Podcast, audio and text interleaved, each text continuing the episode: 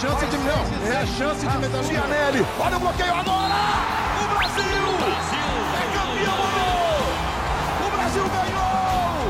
O Brasil é ouro!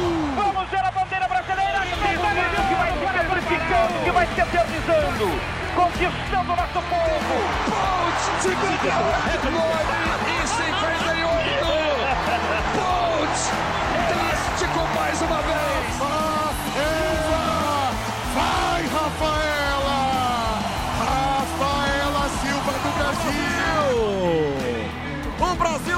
medalha de ouro! Vai perder, vai ganhar, vai perder, vai ganhar, perdeu! Ganhou!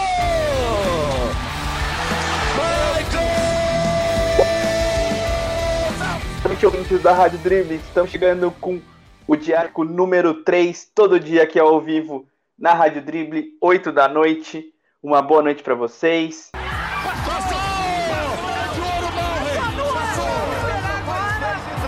É a chance de é a chance de medalhar nele. Olha o bloqueio agora! O Brasil! é campeão! O Brasil ganhou! O Brasil é ouro! Vamos ver a bandeira brasileira que vai se amplificando, que vai se eternizando. É, eu vou tirar a dúvida que o ouvinte talvez esteja pensando não, porque só eu não estou ouvindo o do programa. É, eu, eu acho que era ele. Mais uma vez! É, Fica o nosso host, tá, o nosso host de hoje está com problema na sua conexão, então a gente nem sabe que você chamou de destaque. Né? acredito que fui eu pela ordem alfabética e Vai nome perder, vai ganhar, Eu vai acho. perder, vai ganhar, perdeu! Então vai tu mesmo. Ganhou! Então vou eu, vou colocar aqui de destaque é, a Hortência chorando ontem com a classificação do, do João Vitor, né? E da nota que ele conseguiu fazer no adestramento. Ela chorando ao vivo, né? Que filho dela. É, eu gosto tanto da Hortência que eu choro de alegria pelas conquistas dessa família Bolsominion e única vez aí na vida. Esse é meu destaque. Tá certo, Alice, destaque da nossa querida Alice. Bruna, tudo bom? Boa noite. Seu destaque? Boa noite. O meu destaque acabou de acontecer e é que o Ítalo já passou em primeiro na bateria do surf, já está nas oitavas de final. E se o Medina passar em primeiro, ele só tem chance de se encontrar na final, porque ambos vão ser cabeça de chave. Então fica aí a, toda a minha torcida para que a gente tenha uma final brasileira no surf. Canaliza Yasmin Brunet, pelo amor É de. Deus, é agora. É a hora de ser cabeça de chave mediana. É isso, é isso. O Ítalo venceu a sua bateria com uma nota muito boa, 13,67. Muito bem, venceu o japonês, o italiano e o argentino ficaram para repescagem. É... Gabriel Matias, boa noite. Seu destaque? Boa noite, Matheus. Boa noite a todo mundo que nos ouve. Boa noite, mesa. É, meu destaque vai para o negócio que eu sei que o Santiago assistiu, porque ele estava junto comigo comentando, que foi o, o tênis de mesa, né, o popular ping-pong.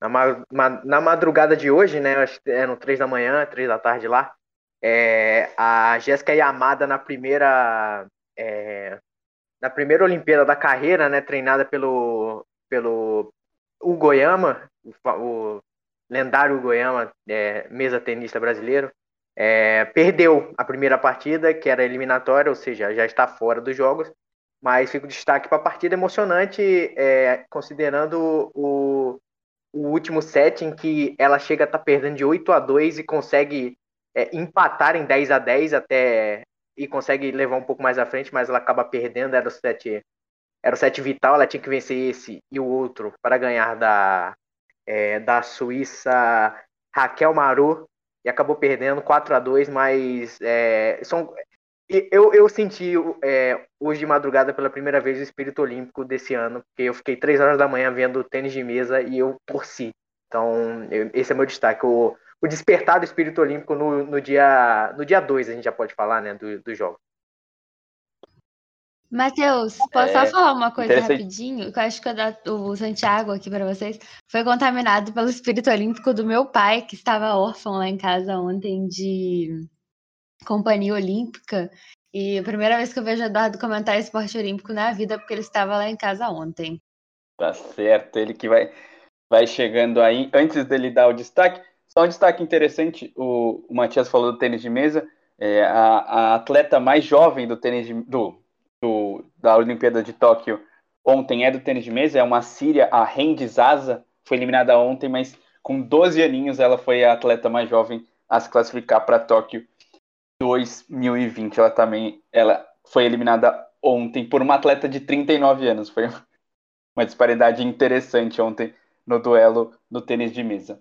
É, Santiago, boa noite. Tudo, Tudo bom? bom, meu camarada? Mais um dia de, de Olimpíadas aqui para a gente comentar. Como a Alice bem disse, é, fui contaminado pelo espírito olímpico no desencontro do século, né?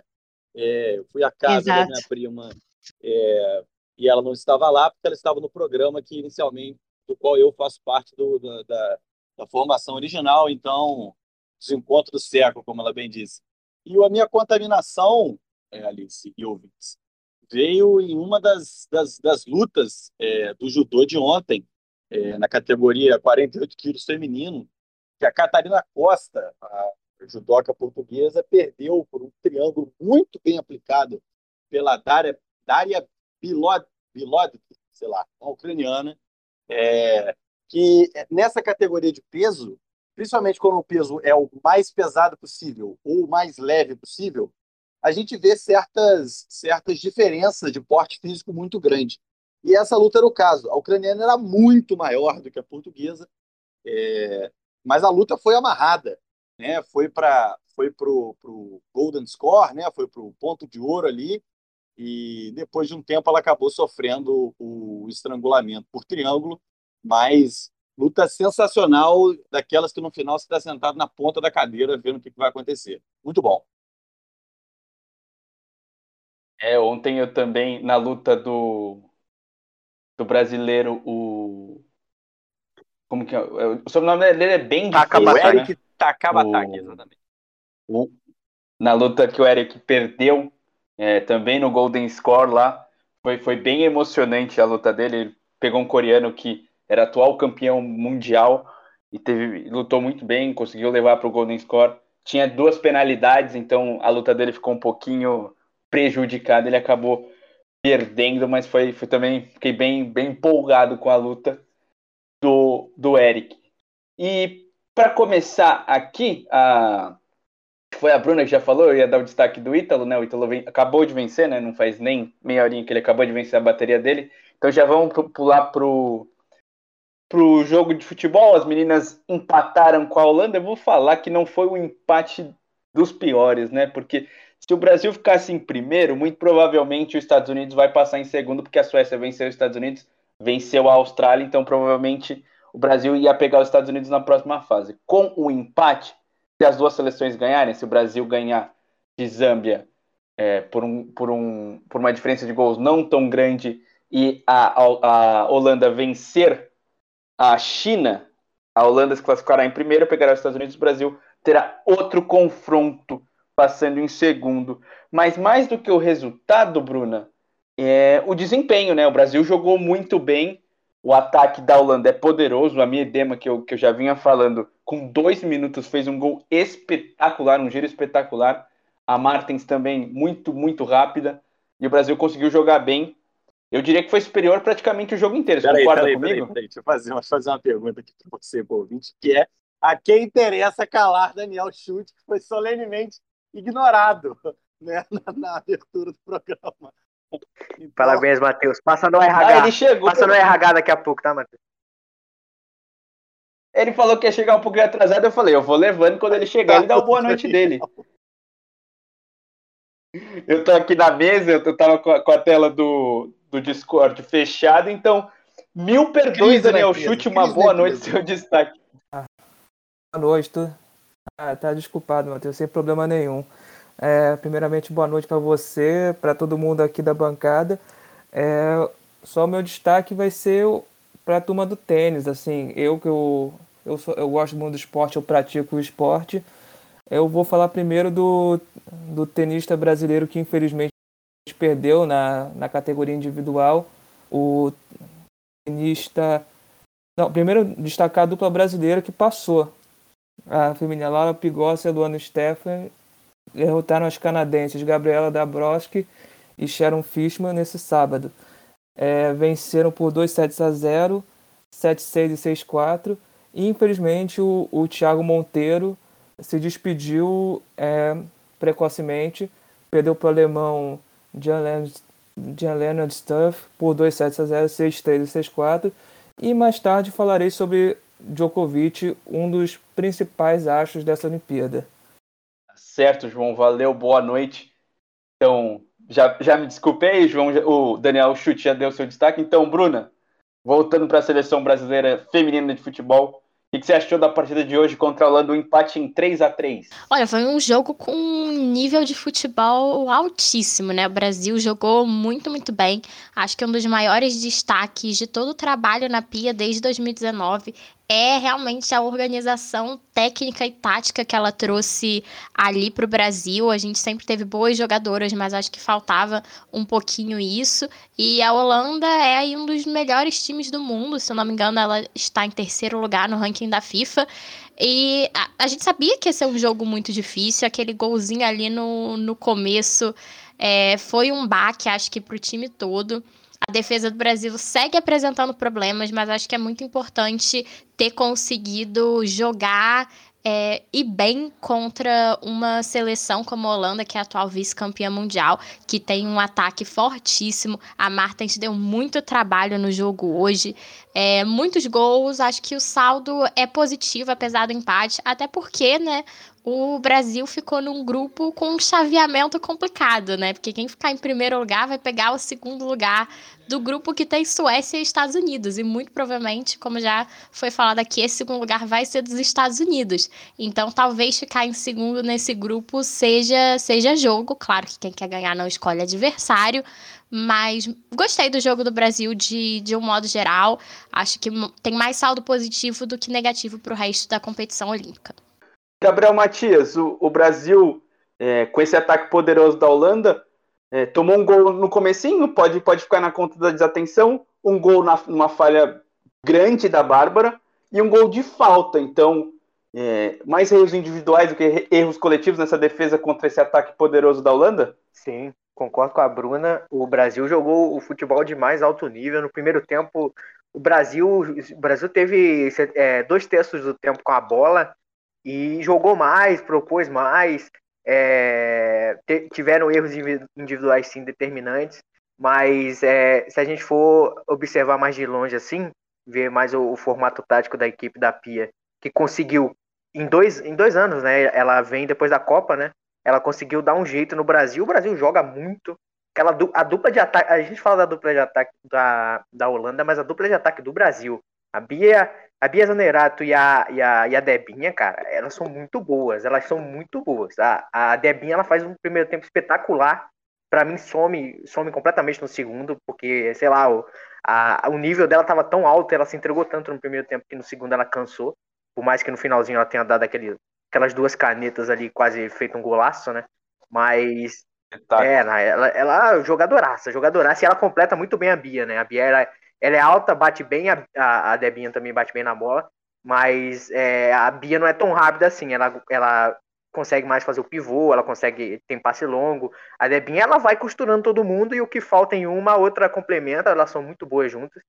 E, e isso para mim já, já, já meio que escancara ali uma, uma certa dificuldade da Pia em tentar encaixar a Marta ali, né? Porque é, a Marta já tem 35, já não é a, a maior jogadora é, em atividade, mas é óbvio que a Marta ela tem que jogar. O problema é onde colocar a Marta, né? A Pia ela coloca ela aberta pela esquerda ali para fazer para fazer é, jogadas com a Tamires, né? Que é uma ótima lateral, mas eu acho que ela ainda fica muito longe do gol. Ela não tem, ela não tem velocidade mais para acompanhar ninguém ali, nem para fechar espaço. Eu acho que isso continua sendo uma coisa negativa para mim no time do Brasil. E outra coisa também é a lateral direita, né? A lateral direita é improvisada, uma zagueira improvisada, não lembro o nome, acho que Bia é o nome dela. Mas, é, de qualquer jeito, é, para uma, posição que se propõe a pelo menos ter uma boa velocidade de reação, ela não mostrou isso, ainda mais nesse jogo contra a Holanda, em que a ponta ali fez o que quis com ela. Final do primeiro tempo ali, ela passa duas vezes pela, pela, pela lateral como se não fosse nada. Então, tirando isso, o Brasil. É a Martins. Né? É, a Martins, ela, ela. E o Galvão lá, não dá bote, não dá bote. O Galvão, não sei se vocês viram na Globo, mas o Galvão lá, não, não dá bote, não dá bote. É difícil. Ela dava bote, ela errava porque a, a, a Martins é mais rápida. Quando ela não dá bote, ela não consegue acompanhar na velocidade, de qualquer jeito. Então, é, é ali, é uma, é uma posição muito frágil do Brasil, infelizmente. Mas para mim, do que eu consigo ver, para mim é o único ponto é, muito frágil na defesa do Brasil, porque de resto as duas zagueiras são maravilhosas. A Formiga, que não jogou bem contra a China, jogou bem hoje, distribuiu bons passes, deu uma boa segurança defensiva ali. E, e mais do que isso, né? A, a, Angelina, que entra no segundo tempo, ela melhora ainda mais o jogo, né? O jogo, ela, é, o jogo por mais que tenham saído quatro gols, o jogo foi, foi um pouco mais travado do que no primeiro tempo, que no primeiro tempo, para mim, foi muito melhor. Mas a grande parte disso se deve a Angelina. Ela marca bem, sai jogando bem, dá opção de passe. Ela é uma ótima jogadora, substitui bem a Formiga. Então, é, para mim, esses são os pontos positivos e negativos do Brasil, que, como você falou, ah, não, tem que falar da Bárbara, né? Que não me, não me transmite confiança desde a, desde, desde a Copa. Para mim, não deveria nem ser titular. Tem, tem, tem goleiros melhores do que ela. As meninas podem até falar que acompanham mais que eu. Mas é, o negócio do goleiro é ter confiança, né? A Pia dá confiança para ela, eu acho que por tudo que a Pia tá representando pro Brasil, se ela confia na, na, na Bárbara, a gente tem que confiar um pouco também. Então, é, vamos, vamos deixar passar entre as desse erro, porque o Brasil jogou pra caramba e mereceu ganhar, não ganhou, mas tem coisas, tem coisas que acontecem, né? Tipo, essa falta, a falta do 3 a 3 para mim não né? foi falta, é um puta do golaço, mas para mim não foi falta da Ludmilla. E, e aconteceu, né? Aquilo bola parada não tem como. Sendo que a Bárbara falhou, impossível. Tivesse... É, podia ter 10 barbas, podia estar todo mundo do Brasil ali que não pegava aquele chute, foi no ângulo, um golaço no meio da rua. Então, é, tirando esses, esses erros pontuais e, e infelicidade, né, do nosso lado e felicidade do lado da, da holandesa, é, a gente jogou muito melhor do que a, que a Holanda, na minha opinião. Deixa eu só dar um destaque aí que você não falou, é da, da, da, da, mexida da, que a Pia faz no, no, time, que é a entrada da Ludmilla, né? Boa, é, boa. É, mudou o jogo, né? O estilo de jogo mudou, o ataque fica mais rápido, é, o, e, e, é, enfim, personalidade dos dois gols, né? Ela sofre pênalti, ela aproveita ali uma, uma desatenção da zaga e completa para dentro do gol ali no, no, na tentativa de, recuo para a goleira, Recuo, que, ela, né? que, ela, que ela pega, pega a zaga desprevenida. A Ludmilla botou outra, outra, outra velocidade no jogo, que é uma atleta que essa sim, eu acho que faz muito bem que ganhe segurança, porque é, mostrou que está atenta e que é muito importante, porque nesse momento, nesses grandes palcos, é onde os erros aparecem. E hoje é um exemplo, né? Capitalizou em um erro, enfim, que não dá para contar com o erro daquele, né? Mas sofreu pênalti também. É, é o de, isso é o dedo da técnica, né? É o dedo da técnica que, que muda o jogo e o jogo vira outro, né? Temos ofensivos. É, não, era, era exatamente isso que eu ia falar. A Pia, ela faz três substituições no intervalo, né? O jogo estava empatado por um a um. Ela tira a Duda, a Beatriz e a Formiga, e a Bia Zanerato, né? Coloca Angelina, que o Matias comentou, coloca Ludmilla e a Andressa Alves. Ela muda a característica de ataque. E a Ludmilla entrou muito bem, né? Na, na, Copa do Mundo ela entrava bem, só que ela tomava decisões muito erradas. Ela não sabia chutar, e ela, simplesmente ela não muito... sabia chutar, era isso. Era isso. E hoje ela entrou muito atenta, ela é muito, muito veloz, muito veloz. E quando ela dribla o goleiro, eu falei, não, ela não pode perder. E ela vai muito bem, ela entrou muito bem no jogo. Ludmilla destaque, ela foi cotada para começar como titular, mas a Pia preferiu iniciar com a, com a Bia, com a Bia Zenerato e que tá acabando da deu, deu continuidade aí a, a Ludmilla entrou ontem muito bem. Alguém quer fazer mais um destaque? Chute. É, quer falar um pouquinho sobre a vitória do Brasil? Alguém mais quer falar ou a gente já pode passar para o nosso próximo assunto? Ah, eu não, infelizmente nem consegui ver o jogo, mas pelos melhores momentos o Brasil fez uma boa partida. Acho que não tem muita coisa a agregar, não. Acho que eu tô, só quero dizer que eu tô na expectativa. Acho que o futebol feminino merece uma medalha de ouro, principalmente pelo que representa a Marta. Acho que ela não pode se aposentar sem pelo menos ganhar esse ouro aí. não é bem o destaque do jogo em si, mas quem assistiu o jogo com a Cris comentando presenciou ótimos momentos. A Cris consegue ser maravilhosa até como comentarista.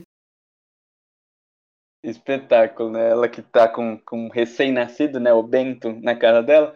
O Bento, às 5 da manhã, acordou no jogo de estreia, né? E hoje foi dar um oi pra mamãe e acabou gorfando na hora, bem na hora que Gal, vou fazer o do vozinha de bebê pra falar com o Bento na TV aberta. Tudo. Foi espetacular, realmente, o Bento, um, um personagem olímpico dessas, dessas Olimpíadas de Tóquio. E já que você começou, Bruna, eu já dou deixa você para falar do, do vôlei. Faz um resuminho de, desse dia, dessa noite de vôlei. Tivemos bastante vôlei duplas na praia, o vôlei masculino com a, as mudanças, né? Quer começar pelo vôlei de praia? Pode ser. Assim, o, o vôlei do Brasil estreou muito bem, né? Ontem não foi um dia muito bom para outros esportes olímpicos brasileiros, que a gente tinha aí certa expectativa, como a esgrima, o próprio judô, mas o vôlei, todo mundo começou a trajetória muito bem. O Brasil não perdeu nenhum set ontem nas estreias. É, no vôlei de praia, a gente começou com o jogo da dupla masculina, que e, engraçado do vôlei de praia é que ontem, tanto a dupla feminina quanto a masculina enfrentaram argentinos. Então, sempre bom ganhar da Argentina em qualquer esporte. E no primeiro jogo a gente teve o Alisson e o Álvaro, que ganharam dos argentinos Azad e Capa Grosso por 2 sets a 0. No feminino, que foi logo depois, a gente teve Agatha e Duda ganhando das também argentinas Galá e Pereira por 2 sets a 0. E eu botei os dois juntos que eu acho que dá pra gente resumir tanto o masculino quanto o feminino da mesma forma. Início nervoso, mas conseguiram crescer na hora certa e fazer valer ali o favoritismo que eles tinham nesse confronto. Principalmente a Agatha e Duda são grandes favoritas a medalhas mesmo, elas fizeram uma ótima temporada. E se eu puder adiantar aqui os próximos confrontos, Agatha e Duda jogam contra as chinesas Wang e Xia, que tende a ser um jogo mais difícil do que foi contra as argentinas, e Alisson e Álvaro vão enfrentar os estadunidenses Lucena e Dalhauser. Então, esse foi o vôlei de praia. Teremos mais vôlei de praia do Brasil. É... Hoje, se eu não me engano, esse horário de Tóquio, eu ainda fico perdida. É hoje, deixa eu pegar aqui. Eu tenho Tóquio que não tem, a, não tem o bom senso de ter o mesmo horário de Brasília, né? Pois é, eu acho absurdo é. isso. É o Bruno Só, Schmidt. só falar sobre o vôlei de praia aqui, A outra metade do ouro, 11 da Bruno noite. Schmidt. Isso. hoje com a dupla dele. Só para falar O dos jogos aqui né? um pouquinho, Matheus. É, eu acho que o próximo jogo do. Oi? Pra fa... é, o próximo jogo da dupla masculina, eu acho que é um dos grandes jogos, né? É um dos grandes jogos que a gente espera para ver aí. É, a dupla americana já complicou para outras duplas brasileiras, inclusive, porque é uma dupla longeva, né? O Alisson, acho que o Alisson já enfrentou, já enfrentou um dos membros da dupla americana ainda é na época do Emanuel. Então é uma dupla bem longeva, está há muito tempo É o Dan Hauser. O Dan Hauser que ele é o mais velho e é histórico ali no vôlei de praia. É, e é um monstro, mas o que pesa o braço da Agatha é uma brincadeira. Eu tava, eu acompanhei a reprise do jogo agora. eu Acho que o saque mais fraco dela no segundo, no segundo set foi 66 km por hora. A quebra Mas, de gente, saque dela é impressionante.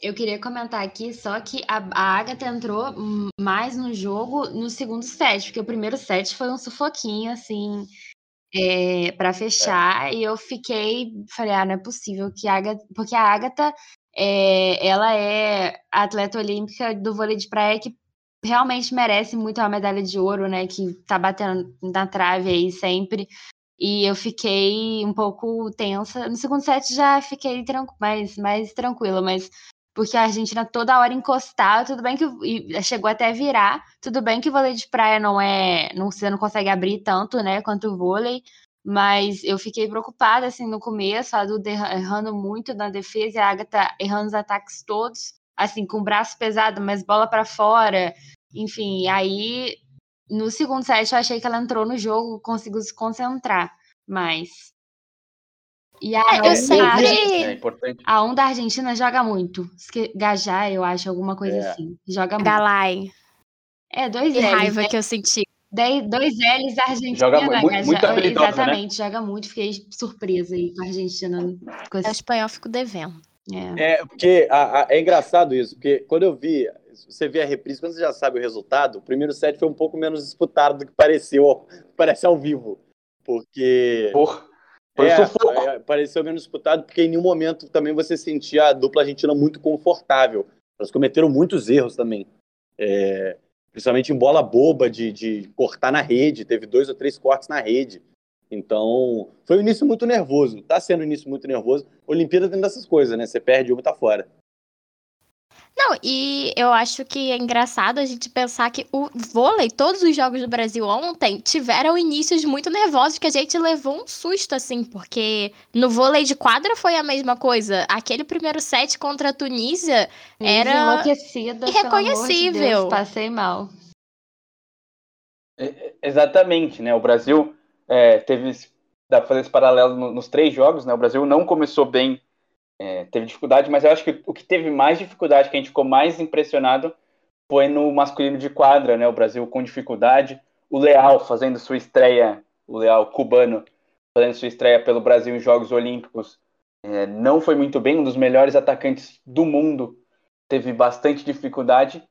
Aí no primeiro set, o Renan Dalzotto manteve o Leal e depois colocou o Douglas e o Isaac que fizeram a diferença, né? Os dois entraram muito, muito bem, né, Bruna? É, o Douglas destaque na internet e destaque na estreia do Brasil ontem, né? Até para coroar o bom jogo que ele fez, depois que entrou aí no lugar do Leal, que realmente não fez uma boa partida. Mas eu acredito que muito seja devido ao nervosismo, né? A gente teve uma verdadeira novela para essa naturalização do Leal. Ele espera é, poder jogar com a, com a camisa da seleção brasileira já tem bastante tempo. Então, acho que isso pesou ali para ele, porque ele é um, um jogador excelente, mas estava irreconhecível ontem. E o Douglas entrou no jogo e se tornou um dos grandes destaques, né? Ele ajudou ali, principalmente no terceiro set, que o Brasil estava é já mais um pouco tranquilo. Foi um set muito mais tranquilo do que os dois primeiros, principalmente o primeiro set. Eu cheguei a imaginar a Tunísia vencendo. E ele conseguiu fazer o, o match point, né? Foi ele que fez o último ponto do Brasil na partida. Bem interessante. Pontaço. Bem interessante, bem legal, né? Que essa, esse destaque que ele vem tendo na internet aconteceu em quadra também. E ele pôde mostrar que é sim um ótimo jogador e que vai ajudar o Brasil aí nessa busca pelo ouro. O Douglas foi muito decisivo na final da Nations, né? Agora que o Brasil foi campeão da, da Liga Mundial, né? E contra a Polônia foi um jogo difícil, assim. É, o Bruninho, que é o capitão da equipe, que eu acho um absurdo, que totalmente descompensado da cabeça. Como que vai ser capitão, não sei. Mas ele entrou para acertar os saques, que o Brasil não estava acertando saque. Não, e, e, o Douglas foi muito decisivo na, no, na final da Nations, né? Então ele, ele ontem também, muita mídia e muita bola para ele. Que bom. Jogo importante para o é, Renan também, é. para o técnico do Brasil, que chegou a ficar internado na UTI com Covid, conseguiu se recuperar e está aí comandando o vôlei masculino nas Olimpíadas. É, é isso, é, eu, eu ia comentar do, do Renan, mas antes é, eu vi o Bernardinho Ai, e a Fabi falando que eles têm. Não, que eles tinham, eles tinham a preocupação de, é, com toda essa exposição, ele ficar desconcentrado mas aí eles, eles falaram que é, a gente, talvez, eu, eu, sou um pouquinho mais velho que alguns da mesa, mas talvez essa geração, diferentemente da, da mais para trás, que se desconcentraria com esse, com esse tanto de exposição, que ele está tão acostumado que aquilo para ele é completamente normal, assim. Não essa exposição do nível que ele tinha, mas ele tinha 200 mil seguidores, é, é, é uma exposição grande. É, passou para 2 milhões? Passou. Mas ele fazia isso sempre, ele sempre fez isso, sempre divulgou os stories, sempre foi espontâneo do jeito dele. Ele é o primeiro jogador é, a jogar pelo Brasil é, assumidamente homossexual, né? Então, na seleção masculina, é o primeiro jogador de vôlei a, a, a se assumir homossexual e entrar em quadra. É, então, ele, ele, ele sabe dos problemas. A gente teve o caso do Nori, né? Que foi bastante xingado nas redes sociais. Talvez tenha pesado um, um pouquinho na, na, atuação dele. Mas com o Douglas, não, ele entrou muito bem. É, aí você falou do Renan, né? O Renan Dalzotto, ele ficou muito tempo entubado e uma da, das coisas que a esposa dele fazia quando ele estava lá é, é, colocar uma música que ele gostava, que é uma música de um filme, chama Sweet Caroline.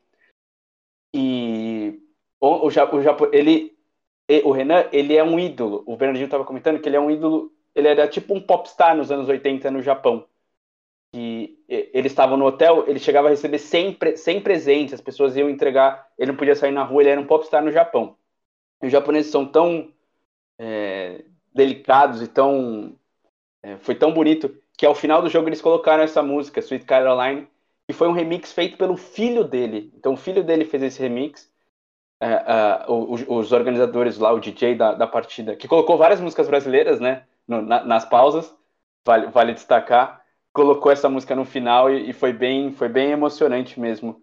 É, e que bom que ele tá bem e deu tudo certo né, nesse, nessa dificuldade que, que a, a pandemia causou e para ele foi, foi muito difícil. Só é, alguém quer falar um pouquinho mais sobre o, sobre o Brasil? Algum, algum destaque de vocês sobre o jogão 3 a 0 né? Gente, acho que a gente nem comentou, mas o resultado importante 3 a 0 em cima da Tunísia. É, vou só dar o um serviço aqui. É, Sweet Caroline é uma música do Neil Diamond, tá? Para quem não, para quem tá aí e achou e Isso. tá curioso, Neil Diamond, Neil Diamante, né? Então vale a pena, a música é bonita. Eu não vou nem é, comentar é, de onde a, eu conheço essa música, mas só para avisar que o próximo confronto do vôlei masculino é contra a Argentina. É, a Argentina que não tem tanta, tanta tradição no vôlei, né? A Argentina acabou perdendo ontem. Não tem tra tanta tradição assim, mas é engraçado, né? É países tão próximos com tradições tão diferentes, né? Mas o Brasil vai enfrentar a Argentina e promete ser difícil, como qualquer jogo das Olimpíadas. Quem esperaria que a Tunísia fosse complicar, pelo menos o primeiro set, deixar bem complicado. É, Matias, você falou aí, bora falar um pouquinho do judô. A gente comentou um pouquinho no, no na, nos destaques, mas bora falar um pouquinho da Gabriela Shibabana, que ganhou a jato a, a, primeira, a primeira, a primeira luta dela e acabou sendo eliminada depois pela campeã, né? A, a, a Kosovar acabou sendo medalhista de ouro, primeira medalha olímpica do Kosovo nessas Olimpíadas. Kosovo só disputou as Olimpíadas do Rio, né? É um país jovem e a Kosovar eliminou a Gabriela e foi campeã olímpica. É, antes disso, Matheus, vou só dar uma passadinha pelo, pelo chat aqui, que agora tem, é, tem comentário, né? Ah, verdade. É... Deixa eu dar, deixa eu dar o um serviço aqui, antes disso. É, a gente está com um servidor novo, você que está ouvindo no podcast, você que está ouvindo no seu agregador favorito e quer ouvir a gente ao vivo, é o zeno.fm barra drible, facinho, só jogar no seu navegador. Ou se você quiser baixar o aplicativo do Zeno, só digitar Rádio Drible lá que você acha a gente facinho. Se você quiser ver a gente com imagens, é, tem os, a gente está fazendo os vídeos ilustrando bem na twitch.tv barra. Cola lá, manda sua mensagem também por lá que a gente vai estar de olho. Ou se você quiser o nosso chat tradicional, é o link também, é um link novo, um link bem facinho, abre.ai barra você manda mensagem que o Gabriel Matias, Matias vai te colocar dentro da, do nosso diário olímpico. Vai lá, Gabriel. É, eu ia começar inclusive com essa mensagem da, da sócia é, majoritária, né, a Lisa, falando que tá difícil de achar a gente agora. Eu acho que nunca teve tão fácil, Lisa, né? Porque você tá acostumada com, com ser difícil nos, nos achar. Com a dificuldade. É, agora que tá fácil, chama aí teus amigos, tuas amigas e pra, pra escutar a gente, tá?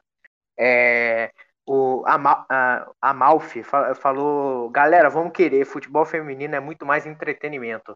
Concordo, o Brasil, o Brasil vem jogando bem pra caramba. Não, até agora não vi futebol masculino, não vi o único jogo do Brasil. Vai ter agora de madrugada, né? Não vou ver de novo, porque foda-se. E. Nem a pau, 5 da manhã. E, e, eu vi todos os jogos do, do feminino porque elas estão jogando mais. É, é simples assim. Então, é, acho que a, que a escolha nunca foi tão fácil. E o Ismael falou aqui é, o que foram esses blocos da Tunísia ontem, O, a Tunísia que não calou no Brasil no primeiro set, né? Mas depois deslanchou, foi 3 a 0 nós. E, e é isso, a Tunísia. A Tunísia que, se a gente está falando que é o grupo da morte, para a Tunísia é o grupo realmente da morte, que ela vai enfrentar ainda. É, vai, vai pegar Estados Unidos, vai pegar a França, que pelo que, o, pelo que jogou contra os Estados Unidos, nem vai ser tão difícil, nem vai ser tão, tão difícil assim para a Tunísia, porque porque é. os Estados Unidos passou por cima de uma, de uma França irreconhecível. O primeiro, é, rapidinho, antes de falar do judô, a primeira lembrança que eu tenho da França no vôlei é, da, é deles ganhando do Brasil o Ngapé destruindo o jogo. O Ngapé não jogou absolutamente nada. Na, na, na, é, né? o, o Ngapé não jogou absolutamente nada. não jogou, não tava nervoso, errou, errou três saques seguidos, o cara não conseguia é, levantar uma bola, não conseguia atacar direito, o cara tava muito nervoso. Aí deu 3 a 0 aos Estados Unidos, sem sustos, e realmente foi, foi sem susto nenhum. Então a, a França, ela tá, pelo menos na primeira partida, muito fragilizada. Pode, pode se recuperar contra a Tunísia, né? Provavelmente vai ser o saco de pancada, mas é. vamos ver. Matias. Mas é Olimpíadas, né, né, né Matias? A, a Itália, que jogou antes do Brasil, estava tomando 2 a 0 do Canadá, conseguiu vencer no tie-break, mas a Itália, que é também sempre uma das favoritas, é o melhor voleibol do mundo, né, de clubes, é, tomou um sufoco do Canadá, é, que abriu 2 a 0 mas conseguiu a virada. É, quem chamou? Não, fui eu, Alice. É só porque eu esqueci de dar um destaque meio negativo aqui, que eu queria manifestar, manifestar a minha insatisfação total com o líbero Thales, que eu acho que é um dos piores líberos que a seleção masculina já teve.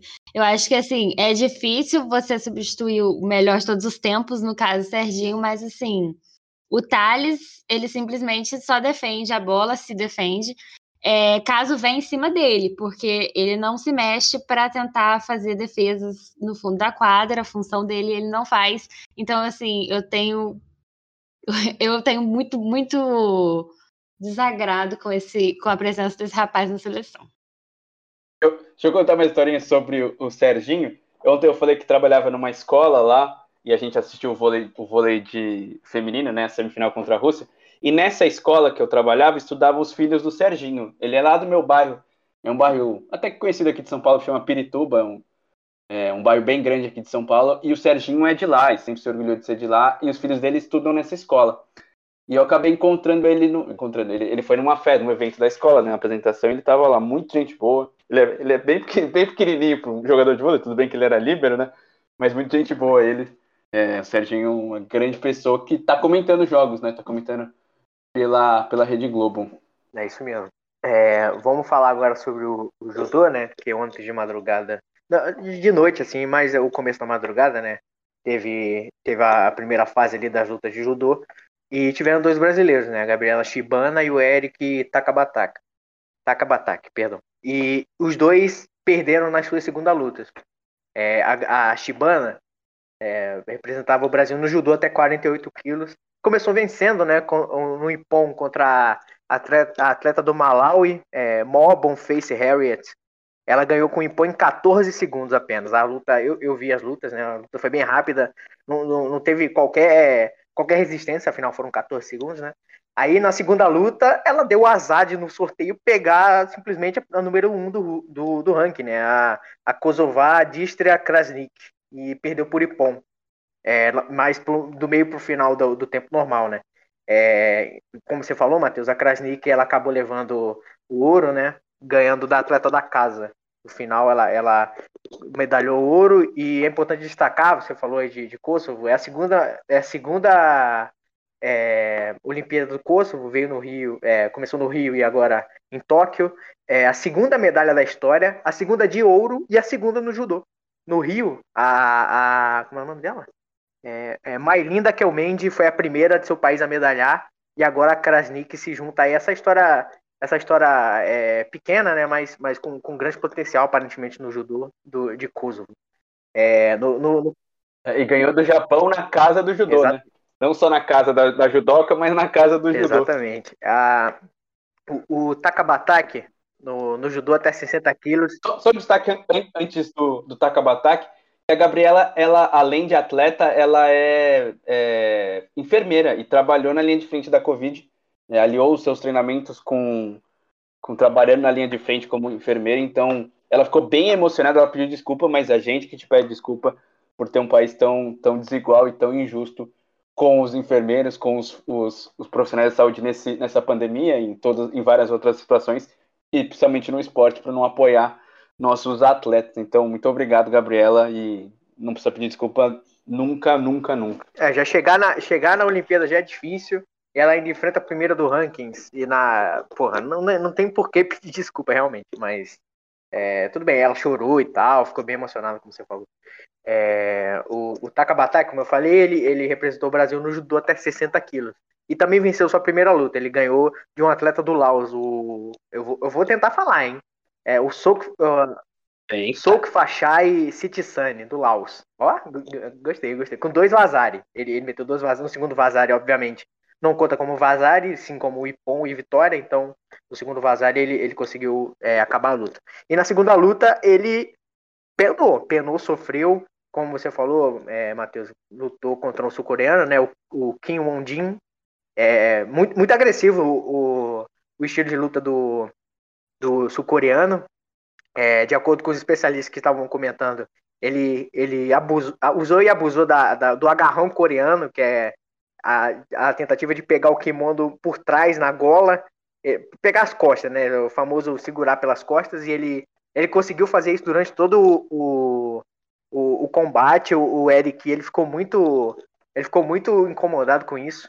É, e, mas conseguiu levar até o, o Golden Score, né? Mas, como você falou, ele tomou duas punições eu acho que foi por falta de combatividade, e ele ficou numa, numa situação é. é. muito crítica, né? Porque é, o, esses X2 que eles tomam, normalmente eles tomam por realmente por serem passivos, mas por se guardarem as forças ou fazerem um ataque falso para para sei lá para tentar desestabilizar o adversário como aconteceu em outras lutas inclusive vou falar aqui depois é, e ele toma duas com três você é eliminado né antes com três você tomava é, o, o, adversário ganhava um ponto, né? E agora é você é eliminado com três.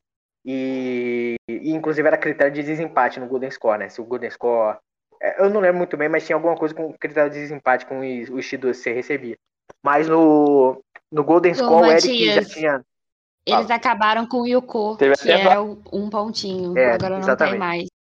É, eles mudaram bastante, né? Quatro, quatro minutos a, a luta, depois o Golden Score, que aparentemente não tem, não tem, tem tempo. ele vai é até progressivo. É, é, tem? tem? Não, eles falaram que podia demorar progressivo. horas. Gente, calma. Então fala aí pra nós. Fala é, pra nós é progressivo, acaba com coisa. Peraí. O Golden Score, o, o, antigamente, é, né, haviam três pontuações e a pontuação era critério de desempate. Se tivesse chegado com uma pontuação, com a penalidade era critério de desempate, né? Se acabasse o tempo, a penalidade. Agora não é mais assim. É, o Golden Score tem um tempo tem um tempo longo, acho que são cinco minutos, um negócio assim. Mas aí sim, acabado o Golden Score, pontua... se eu não me engano, a penalidade conta como critério de desempate ainda. Então, é, Santiago. Não. E teve até VAR, né, Matias? Então, é, eu, vou, eu, vou, eu, vou, eu vou refutar o Santiago, porque a, eu fui lá no, no site das Olimpíadas e o, o ponto final que eliminou o Takabataki foi com sete minutos no Golden Score. Então, os cinco minutos já não, já não, não existe. Foi 7 então minutos. São 10, pô. Eu sei lá, pô. Eu falei, eu acho que são 5 minutos. Eu não cravei que são 5 minutos. Tá bom, tá bom. Pelo que eu, eu, também não entendo bulhufas de judô, a gente vai acompanhando os esportes na medida que possível, mas pelo que na transmissão parecia que era um tempo progressivo que ia até alguém conseguir um, um, qualquer ponto, né? Qualquer pontuação. É, mas o, como eu falei, o, o Eric ele passou muito mal contra esse coreano. Você falou que eu, eu não sabia disso. Coreano ele, ele, ele ganhou, já ganhou, já medalhou em outra, em outra competição que não a Olimpíada. Então, provavelmente. Na, na, no Mundial prévio, né, de 2019, se eu não me engano, que não teve em 2020, ele, ele, ele é o primeiro colocado. É, então, prova... Ele foi o primeiro colocado. Provavelmente ele, ele estava muito é, acima, mais acima do ranking do que o Eric. O Eric não era uma promessa de medalha, era se ganhar seria surpresa. De qualquer maneira, é, lutou bem, lutou muito bem, se defendeu muito bem, mas no Golden Score, com essa com, essa, com essas duas punições e, e, ele tinha que se expor, né? Ele tinha que lutar. Ele não podia ficar com a, com a postura mais passiva, então ele teve que ir para cima. Ainda te, quase conseguiu um ponto, né? Teve até o VAR, como você falou, Matheus. É, ele, ele ia ganhar, se não me engano, era um Vazari, né? Que o VAR entrou em ação e falou que não, não, não, não foi assim. A, a, a luta continuou. Ele tinha que cair de lado, Isso, né? Exatamente. Ele caiu meio de frente, ele cai de lado. É, ele, cai, ele cai, meio que caiu de lado, mas só que ele botou o braço, né? Aí eu não sei como é que funciona, a gente tá dando uma é. orelhada aqui. Então não, não se configurou claro, o ponto, sim. de qualquer maneira. Então ele continuou a luta, continuou sofrendo. Só teve, para mim, o único momento da luta do, do, do Takabata que foi essa, e perdeu pro sul-coreano, infelizmente, na segunda luta.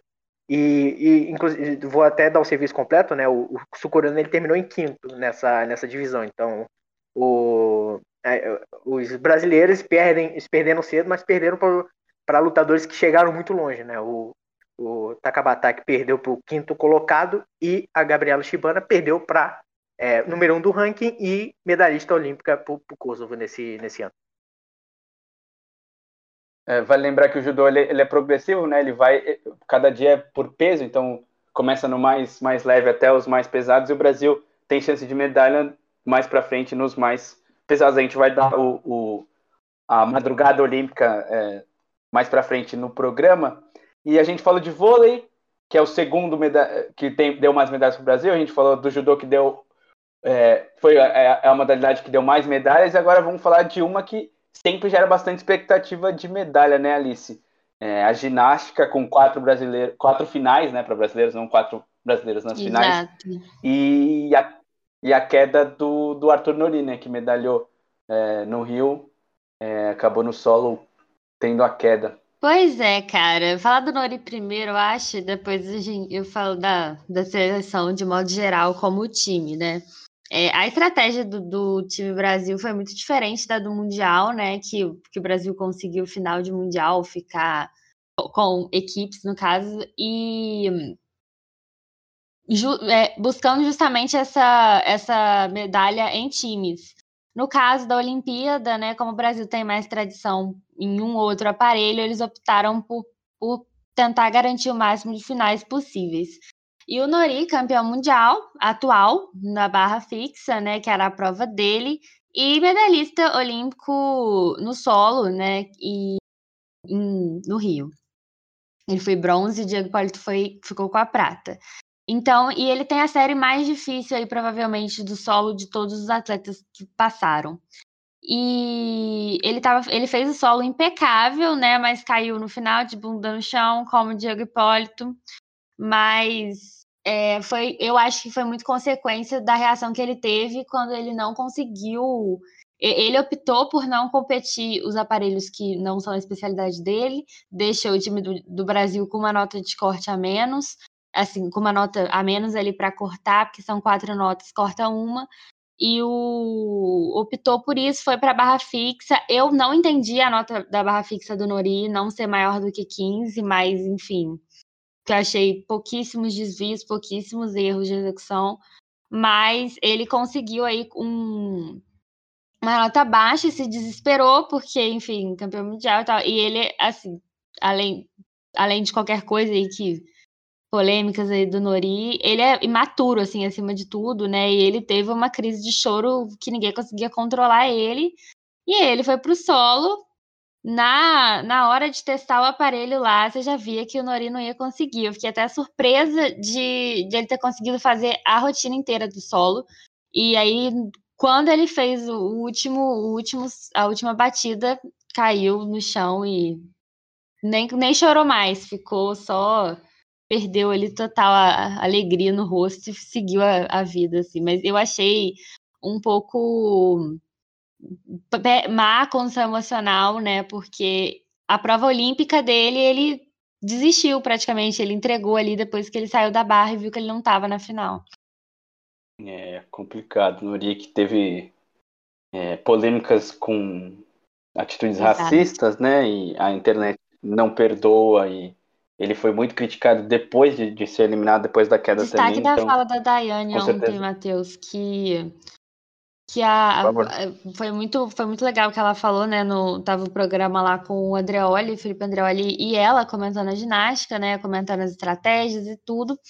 E para quem não sabe, a polêmica do, do Nori foi com o ginasta Ângelo Assunção, que é um ginasta novo e tem muita tem muita muito potencial, assim, era muito bom, chegou a integrar o time Brasil em algumas situações.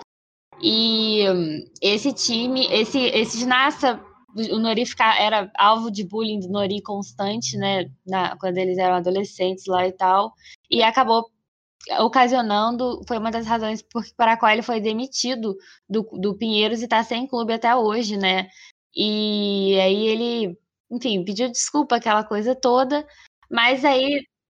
Desculpa se eu, desculpa se eu, se eu é, deixei alguém indignado, se eu, é, se eu exato, alguém. Isso né? mesmo, desculpa aí, é o meu jeitinho, né, aquela... É, Mas desculpa, ele... desculpa para quem se sentiu ofendido, né? Aquele famoso. exatamente, era, era isso Exato. que eu queria falar. É, e vale dizer, acho que a lembrança da lista tem que ser ressaltada aqui. O jovem atleta até hoje não tem clube.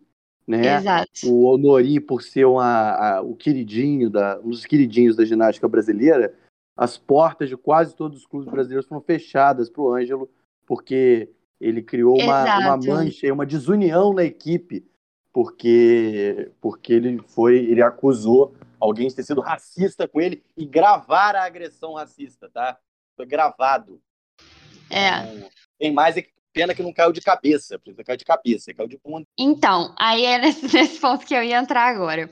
É, o Nori, toda vez que ele aparece, a internet se divide muito entre os fãs lá do Nori, que ele, ele é tipo, né, adora música e, enfim, tá sempre aí na internet, blogueiro. Mas, é, e a grande maioria da população claramente indignada, que fica, tomara que morra, que cai, que quebre as pernas. E isso eu acho realmente complicado, né, esses negócios de ameaça de morte. Mas aí foi, foi o que o Felipe Andreoli passou para Daiane. Ele falou: você, como ginasta negra e, e pioneira no esporte, o que, que você acha? E eu e todo mundo achou que ela fosse passar a mão assim na, na cabeça do Nori, porque o time Brasil ali, situação. E ela Tá Exatamente. Globo, e aí ela pegou e falou: olha, acho que o Nori tá se reinventando, se reciclando, é um menino que tem que amadurecer muito e se reinventar depois de, de, sabe, de fazer uma atitude que sabe que tá errada, mas que fique de lição, que não é engraçado para ninguém o que ele fez. E aí fechou o tempo. Assim, né? O Andreoli tava concordando com ela ali, mas ela bancou a atitude ali, claramente concordando ali com essa situação de que não, não dá para esquecer que, que Nori foi muito racista, não foi, não foi só um comentário, que já é muito ruim. Foram vários comentários. Ele perturbou o Ângelo Assunção. E o destaque dessa notícia, para mim, deveria ser o Ângelo estar sem clube. Tipo, a, o foco, a energia da é. notícia é. deveria estar no, no Ângelo, não no Nori, né? Que ai, Nori é racista, Nori é racista, tá, assim. mas o Ângelo precisa de clube, precisa treinar, ele tem potencial e até agora nada, né? Assim como o, o inventor, digamos assim, de se ajoelhar na hora do hino, fazer um protesto contra o racismo, Colin Kaepernick, que hoje é tão comum, a gente vê toda a rodada da Premier League tem esse tem esse protesto, o Colin Kaepernick nunca mais conseguiu jogar e não tem Exato. time até hoje e não se aposentou, ele só simplesmente não tem time. É, antes de você continuar na ginástica, alguém tá de olho no surf? Porque eu tô de olho no skate. O, o Gustavo Felipe tá, tá na sua primeira série, o, a, o primeiro, são os primeiros cinco a disputar é, a primeira bateria. Ele tá em terceiro, acabou de cair para quarto, vai, vai, vai para sua próxima série, mas ele tá, ele tá com 15,73 pontos brasileiro no skating parking, é isso? É, é eu isso, também tô assistindo o skate. Tá, tá rolando skate. Se alguém tiver no surf aí, quando o Gabriel Medina entrar em ação, já que o, o Ítalo já passou e passou em primeiro, passou bem, dá um, dá um aviso para nós ficarmos sabendo. Pode continuar aí, Alice. Boa, Oi? boa. Desculpa. E aí, você quer falar da. Da parte boa, é, agora é a parte boa e mais rápida também. É, única é, do time, né, que a gente esperava, o único desapontamento além do Nori foi o Francisco Barreto, que tem algumas provas específicas que a gente esperava que ele pudesse vir a pegar a final. Mas o Zanetti fez uma prova muito boa, que segurou uma parte da série, não entregou a série inteira, por isso que ele passou em terceiro, se eu não me engano, para a final, mas tem aquele grego, né, miserável, que sempre fica entre os dois, e aí a gente só vê na hora, mas muito provavelmente ouro ou prata para o Zanetti, né? Se Deus quiser aí, que ginástica também não, dá, não tem nada garantido, mas é, tá muito seguro, tá com a série muito bem feita, muito plástica, e ele ainda segurou um pouco a série para entregar tudo assim para a final. E o Caio, né, que fez uma excelente individu uma excelente prova individual, classificou pro individual geral, que eu acho que não sei se tem chance de medalha, mas tem chance de, de boas colocações, de ficar ali entre os oito melhores. O, o Caio também classificou para a final do salto sobre a mesa, fez, faz um salto difícil, um dos saltos mais difíceis, né? Que é um salto grupado no, na mesa, é um dos saltos mais difíceis. Grupado é quando você faz a, a, o giro em posição fetal aí, para quem não sabe, com o joelho bem junto ao corpo. É, e é um dos saltos mais difíceis de fazer na mesa. E o, o Diogo Soares, que com 19 anos conseguiu classificar para o individual geral, o primeiro ginasta brasileiro assim que aparece tão novinho, conseguindo classificar para uma final olímpica de individual geral de, dos seis aparelhos, fez os seis aparelhos, abriu a bateria do Brasil nos seis aparelhos. Então, assim, isso é muito incrível, é uma evolução aí da ginástica, é muito legal de ver. Eu tenho informações é, do tá surf, certo. se alguém quiser. Por favor. É, o Medina só vai entrar na, quarta, na quinta bateria e é a partir das 9h40 da noite. Então vai demorar um pouquinho aí pra gente ter outro brasileiro na água. É, então vamos acompanhando o skate parking aqui. O, o Gustavo está tendo uma dificuldade, ele já errou as duas últimas ah, nas duas últimas tentativas dele, né? Que ele tentou, ele acabou errando e zerando a nota, mas ainda tem algumas tentativas para o brasileiro nessa primeira bateria do skate parking. É, Santiago, você falou que se encanta, o espírito olímpico bateu em você no tiro. Então a gente teve nosso medalhista de prata no Rio, o Felipe Hu, Felipe Wu, Felipe Wu, é, sendo eliminado, não conseguiu medalha ontem no tiro. Se quiser fazer um resuminho pra gente do que você mais curtiu do, do tiro, é, por favor. Meu camarada, foi uma verdadeira loucura o que se viu no, no tiro olímpico. Tiro olímpico tradicionalmente é a primeira medalha, né? É, a, a que a Olimpíada distribui já tivemos a chinesa levando é, a primeira medalha de ouro da Olimpíada, né? Foi campeã na carabina de 10 metros e que virou a, a, a disputa no último tiro. Por 0,8, ela derrotou a Anastasia Galachina, é, atleta do Comitê Olímpico Russo, que ficou com a prata, seguida pela Nina Christensen, é, da Suíça, que ficou com bronze. Essa competição, como eu falei no, no primeiro programa, era que estava muito incerta, ele era, era muito difícil cravar uma, uma favorita no tiro olímpico e a, a, a atleta da China que vamos, vamos tentar é, Qian, Qian, Qian, é, acho que é assim. enfim é, levou a levou a primeira medalha de ouro aí do, dos jogos mas no, na pistola de a masculina como você bem falou o, o, o medalhista de prata, né, tinha sido medalhista de prata, o, o Felipe nas Olimpíadas do Rio, vinha mal, né? É, vinha de maus resultados, se classificou no, na última qualificatória é, para a Olimpíada. Ele conseguiu um quarto lugar que garantiu ele a vaga na Olimpíada, mas foi eliminado, é, ficou em 32 de 36 na, logo na primeira, na primeira fase eliminatória. E os favoritos foram caindo um por um né? No caso do, do tiro masculino, os favoritos foram caindo um por um. É, o sul-coreano, que era o Shin Jong-ho, que era o favorito para levar a medalha de ouro, pelo menos era o favorito e constava como primeiro nas bancas de aposta, foi eliminado. O indiano, que também constava como um dos favoritos, foi eliminado. E a disputa foi ficando para a cara do Forug, o Javad Forug, que é um iraniano e que foi simplesmente perfeito. Ele vence a, primeira bateria fazendo mais de 100, pon mais de 100 pontos é, em todas as qualificatórias. É, quer dizer que ele acertou o centro do alvo em todos os tiros, que é uma marca impressionante. Tem um vídeo dele, inclusive, que ele fica puto, porque ele ganha só nove. E ele dá um soquinho na mesa, o que é assustador. Né? O pódio ficou, foi completado pelo Milek, da Sérvia, e pelo Pang, chinês, que foi levou o terceiro lugar. E essa disputa do masculino já foi bem mais desequilibrada, assim, porque o Javado levou de, de cabo a rabo. Mas eu nunca imaginei que tiro olímpico fosse um negócio tão disputado. E o negócio é assustador, é muito emocionante. É, você falou que foi, geralmente é a primeira medalha. E falando em primeira medalha, é a primeira vez desde 2008 que o Brasil não consegue uma medalha, qualquer, qualquer medalha, é, é, nas, nas Olimpíadas, né? Então tinha conseguido em Pequim, tinha conseguido, co conseguido em Londres, no Rio de Janeiro, no primeiro dia, e em Tóquio ainda não conseguiu. Faz parte, a gente tinha expectativa é, na esgrima, o, o, Felipe também era, era uma, uma possibilidade, mas o Brasil, é, muito provavelmente nesses próximos dois dias, vai conseguir, principalmente no skate e no surf, que são, são modalidades que o Brasil é, tem, tem bastante gente é, dominando. É, quem está no bloco, quem está surpreendentemente também no bloco de zerados é os Estados Unidos, né? É, sempre os favoritos aí para levar o quadro geral, até agora não contam com nenhuma medalhinha, que já tem aí 19 países integrando, mais de 19, não, 19 países integrando É. a lista de, de já medalhados, né?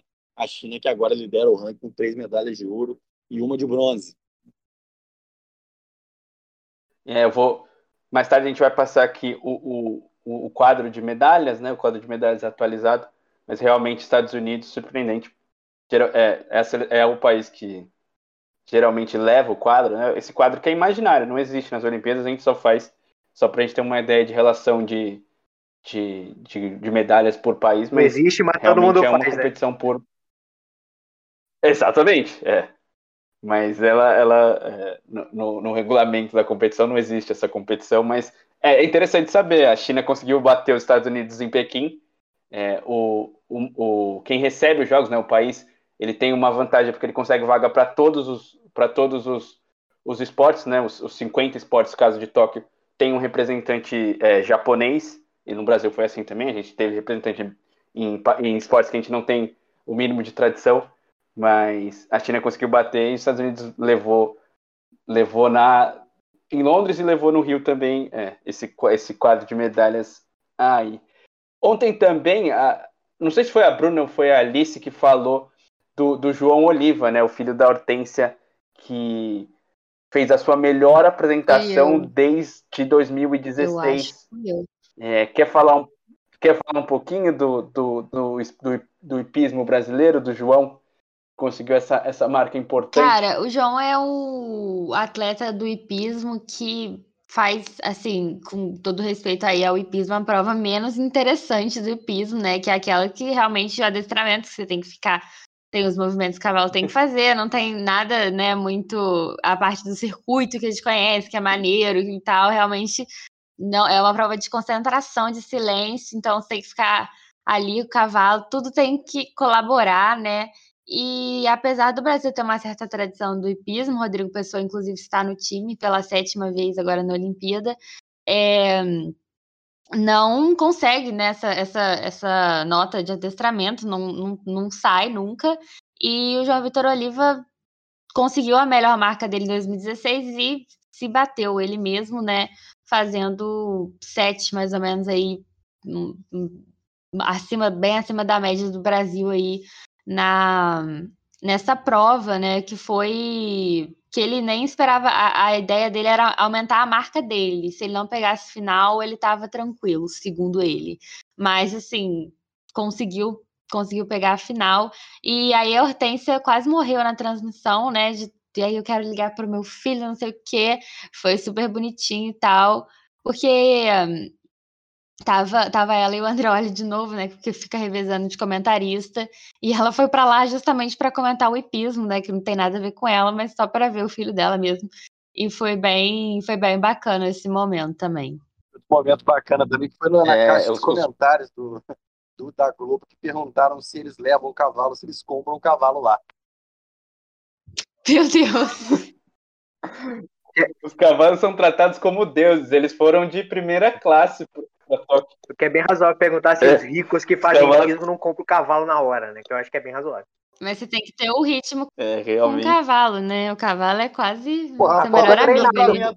Vai adestrar o cavalo é, no dia. Acabou de comprar, vai adestrar o cavalo. Pois é, imagina. Compra treinado, pô. Compra treinado, é mais caro, mas, mas tá lá. Mas ele tem que reagir a você, né? O cavalo, tudo, o cheiro, é tudo, assim. Mas você- essa, é, não é estão defendendo o hipismo aqui, né? Vocês não estão defendendo o hipismo aqui, né? É uma prova um pouco elitista, assim, mas tratando aí o cavalo com a dignidade que ele merece, coitado. Vale dizer o- a sacanagem que o cavalo não ganha medalha, né? O cavalo é o gente boa, geralmente a atleta do hipismo é que é desagradável, né? Então, todo O respeito cavalo aí não ganha medalha, cavalos. sendo que quem faz tudo é o cavalo. Exato. O cavalo e o técnico não ganham medalhas, né? O Bernardinho não tem medalha como técnico, nem o, o Zé Roberto no vôlei. E o cavalo tem passaporte, ele, ele viaja de primeira classe. Ele, eu vi estava muito calor, ele tinha todo um, um- ar refrigerado lá para ele. Os cavalos são tratados realmente muito bem. É, Você falou da, da Hortência que se emocionou com o, com o filho. O Bernardinho também se emocionou quando o Bruninho foi, foi porta-bandeira da, da- do time Brasil, né? Ele tentou segurar ali o, o Bernardinho, que sempre é muito tem aquela pecha de bravo, de, de sério no, nos jogos, mas acabou se emocionando com o filho, talvez no, na, no principal é, posição de um atleta brasileiro, você, você levar a bandeira do seu, seu, do seu país, né, não necessariamente brasileiro, você levar é, a bandeira do seu país, deve ser um orgulho muito, muito grande de você ver seu filho nessa posição. É, no tênis, a gente comentou um pouquinho do tênis, o Thiago Monteiro foi eliminado, e o João Menezes ele enfrentou, ele enfrentou um vencedor de Grand Slam, o Marin Cilic, teve a oportunidade de ganhar. O jogo teve impressionantes 11 match points. Foi tie break no segundo, no terceiro set e o Marin Cilic acabou levando, mas o brasileiro quase consegue eliminar o croata. Croata sacador muito grande, muito forte. O Marin Cilic, ele acabou passando de fase eliminando o João Menezes. A dupla feminina o Daniel Chute. Se quiser falar mais um pouquinho, se classificou, né, Daniel? E também o seu destaque para o Djokovic, né? Que ele venceu o boliviano Dellen. É, não lembro o sobrenome, o, o, o sobrenome dele, mas Hugo Dellen, é isso, isso, Hugo Dellen. O boliviano que nem, nem ia para as Olimpíadas, ele acabou entrando meio de no meio assim às pressas, né? Por a, a chave vai caindo, os, os tenistas classificados vão desistindo.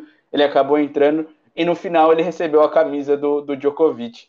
É, fala um pouquinho do Brasil e depois é, do Djokovic, que é a sensação, uma das sensações da vila, né? Tirando foto com todo mundo, eu vi a foto dele alongando lá com as ginastas, ele que é super de borracha, ele é super elástico, né? Ele faz o espacate também junto com as ginastas. É, tá sendo um personagem interessante. Apesar de eu não ter muito. Não sou muito fã do Djokovic, entre os três é o que eu menos gosto, né? O top 3. É, aquelas posturas dele, principalmente é, de fazer eventos durante a Covid, infectar vários jogadores, a família dele, entre outras, né? Mas tá sendo uma sensação dos jogos do Djokovic. Fala um pouquinho do tênis pra gente, Daniel. Bom, é, como o Thiago Monteiro, que infelizmente, que nem você falou, não conseguiu eliminar o croata. Mas, assim, foi uma bela disputa, assim, eu não consegui ver, eu peguei só um pouquinho da parte final do, do jogo dele. Mas a dupla feminina se saiu muito bem. Se classificaram. Até, até um primeiro set bem disputado, até que precisou de um tie break para desempatar. E venceu o segundo set por 6-4. E uma curiosidade também que nas Olimpíadas, é, no tênis, é uma melhor de três. Normalmente nos grandes slams, eles são. Eles vão. É uma melhor de cinco, mas devido por causa do tempo, assim, o limite de tempo é, ele é sempre cortado assim, quem vencer dois sets vence. Mas assim, e aproveitando o Djokovic, é, o Djokovic é uma é interessante porque ele meio que entrou quando tinha uma tinha um fã, os fã-clubes assim, a rivalidade entre Federer e Nadal e o Djokovic surgiu e de repente desbancou os dois ele agora é o fenômeno do tênis mundial, assim. E a, a grande curiosidade é que dos os principais grandes lãs de tênis são o Australia Open, o Roland, o Roland Garros, o Wimbledon. Desses quatro, ele já ganhou esses três que eu já citei, e o US Open, que vai acontecer depois das Olimpíadas. Nunca na história, nem nessa categoria, é, um tenista venceu esses quatro grandes lãs, mais a Olimpíada, e o que seja, seria um grande feito também. Vencer esses quatro. O Golden Slam, né? Oi? Né, chute? Chama Golden, Golden Slam. Exatamente. É você conseguir os quatro títulos de, de, de, de, Open e a medalha de ouro olímpica. A única que conseguiu foi no feminino, foi a Steph Graf, a esposa que se tornou esposa do, do André Agassi. E é, eu, eu, li o livro da Nuggets, é muito, muito bom, Sim. um livro gigante, ele odiava tênis, e ele conta de como ele conheceu ela, é realmente muito interessante a história dos dois. E a única pessoa no mundo a conseguir é, o Golden Slam foi, foi a Steph Graf. Exatamente. É, isso, e vai, isso vai ser uma coisa incrível se isso acontecer. Apesar de quem não gosta do Djokovic, eu também tenho minhas restrições, mas não tem como. Acho que o, o Djokovic muita gente já considera ele o Cristiano Ronaldo do, do tênis, porque o cara não cansa de quebrar recordes. Também um destaque Aí, porque... É, e e um destaque para o tênis feminino, que as principais competidoras, acho que vai ser uma competição interessante, vai ser a Ashley Bart, que é a número 1, um, e a Naomi Osaka, que é a número 2 no mundo, e que inclusive acendeu a pira olímpica na cerimônia de abertura. Vai ser uma disputa bem interessante. Tô torcendo pra Osaka ganhar tudo, inclusive só deixar esse depoimento. É, hoje, hoje estreia o tênis feminino simples, a, a, a Bart e a, a Osaka, e no masculino o Murray, né? São os destaques do tênis masculino e feminino né, que tem, são, estreiam hoje. Esses, esses, essas grandes figuras, né? O Andy Murray, que é atual bicampeão, né? Ele ganhou em Londres, ganhou em casa e Exatamente. ganhou no Rio. E, e a Naomi Osaka e a Bart também estreiam hoje.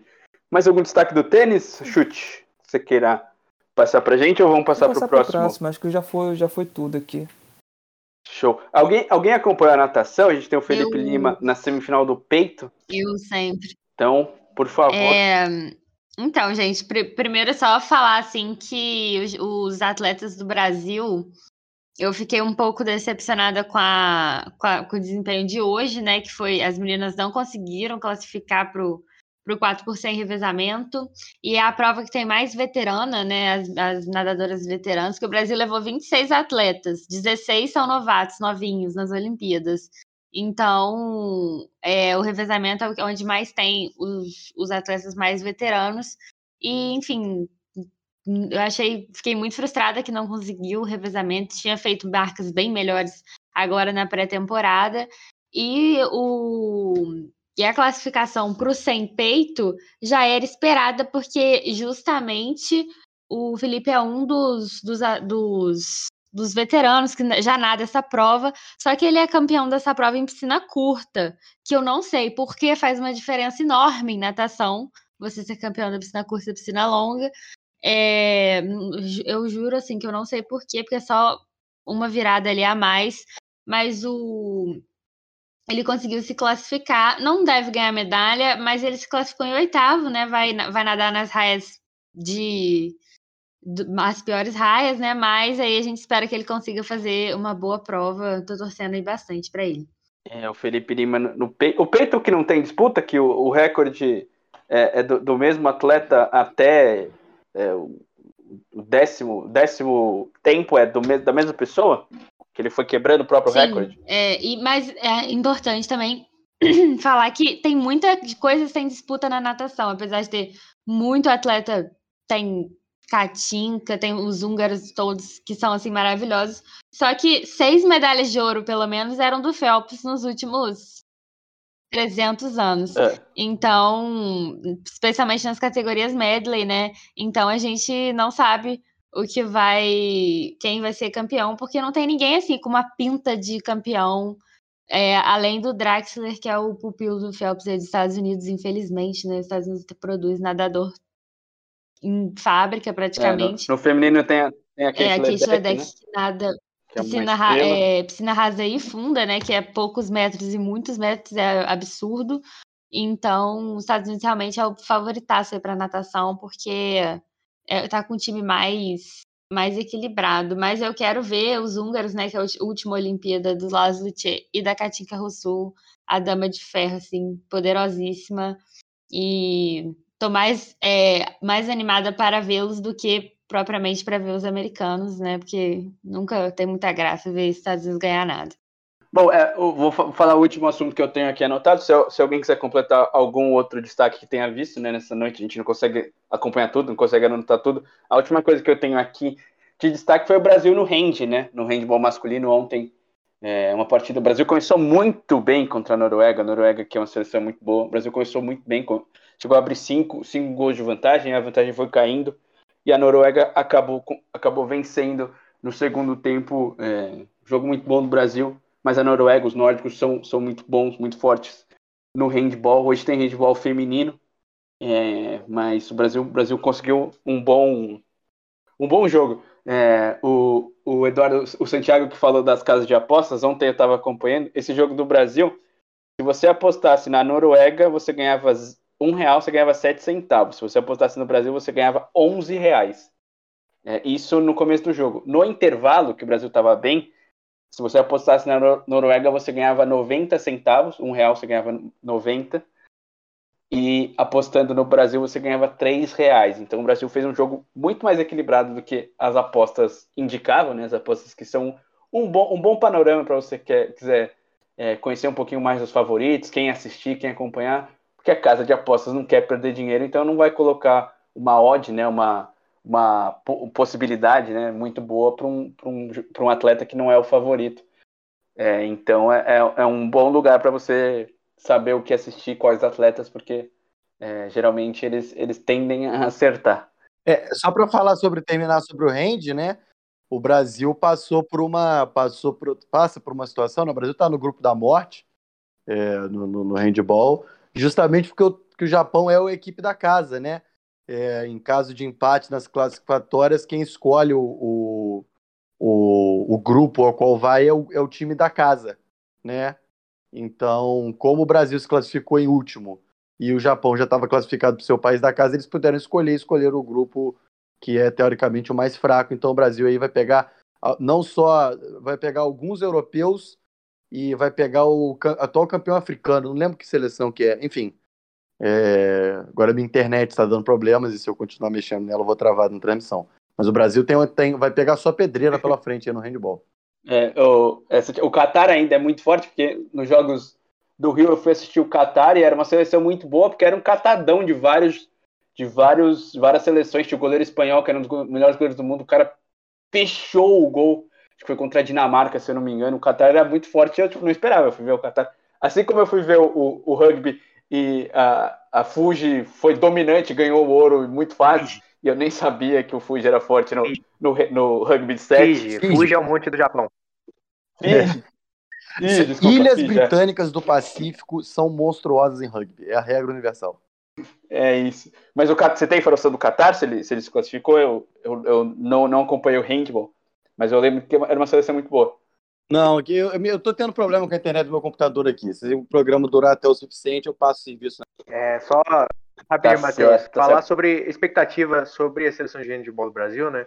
É, eu falei no grupo que eu odeio o handball masculino porque o Brasil é uma merda. E realmente o Brasil é muito fraco. O Brasil fica ali em torno de décimo lugar, décimo primeiro, décimo segundo.